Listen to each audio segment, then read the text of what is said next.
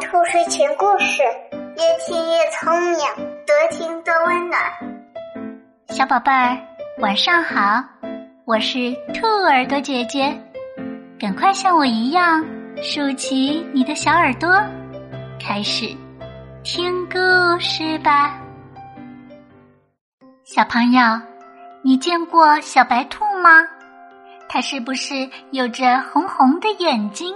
短短的尾巴呢？那你知道为什么小白兔会是短短的尾巴、红红的眼睛呢？下面就让我们一起来听一听今天的故事吧。大森林里住着两个好朋友，小白兔和小松鼠。花狐狸常常抢占他们的房子，还要吃掉它们。因此，他们每天都过着提心吊胆的日子。小松鼠和小白兔决定要好好学一门技艺，保护自己。于是呀，他们请来了金丝猴大叔教他们爬树，因为他们听说狐狸是不会爬树的。他们想啊，等下次狐狸再来的时候，他们就爬到树上去。这样，狐狸就吃不到它们了。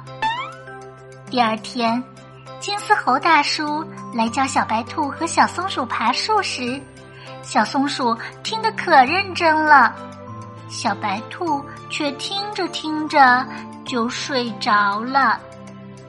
平时在家里呀，小松鼠经常练习爬树，小白兔呢，每天就知道睡觉、玩耍。从来都不练习。几个月以后，小松鼠终于掌握了爬树的本领，在树上蹦来蹦去，就像在平地上走路一样平稳。然而，小白兔没有认真听讲，也没有刻苦练习，所以到现在它什么也没有学会，只能和原来一样在地上蹦蹦跳跳。如果花狐狸来了，小白兔根本没有办法像小松鼠那样跳到树上去。果然，没过几天，花狐狸又来欺负他们了。小松鼠嗖的一声就爬到了树上，可小白兔却怎么也爬不上去，它急得在树下面团团转。花狐狸看见小松鼠爬上了树，小白兔还在地上，便一口咬掉了小白兔的尾巴。从这以后，小白兔的尾巴只剩下了短短的一小截，它后悔的把眼睛都给哭红了。小白兔因为没有好好学习爬树的本领。在狐狸捉它的时候，无法保护自己，只得被咬断了尾巴，哭红了眼睛，所以变成了短尾巴、红眼睛。小白兔为自己的懒惰付出了代价。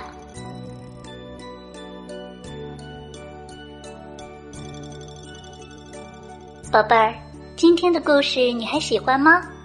不要忘了让爸爸妈妈点击上方的订阅哟，这样就可以每天晚上都听到兔耳朵姐姐的故事了。小宝贝，睡觉时间到了，让我们明晚再见，晚安。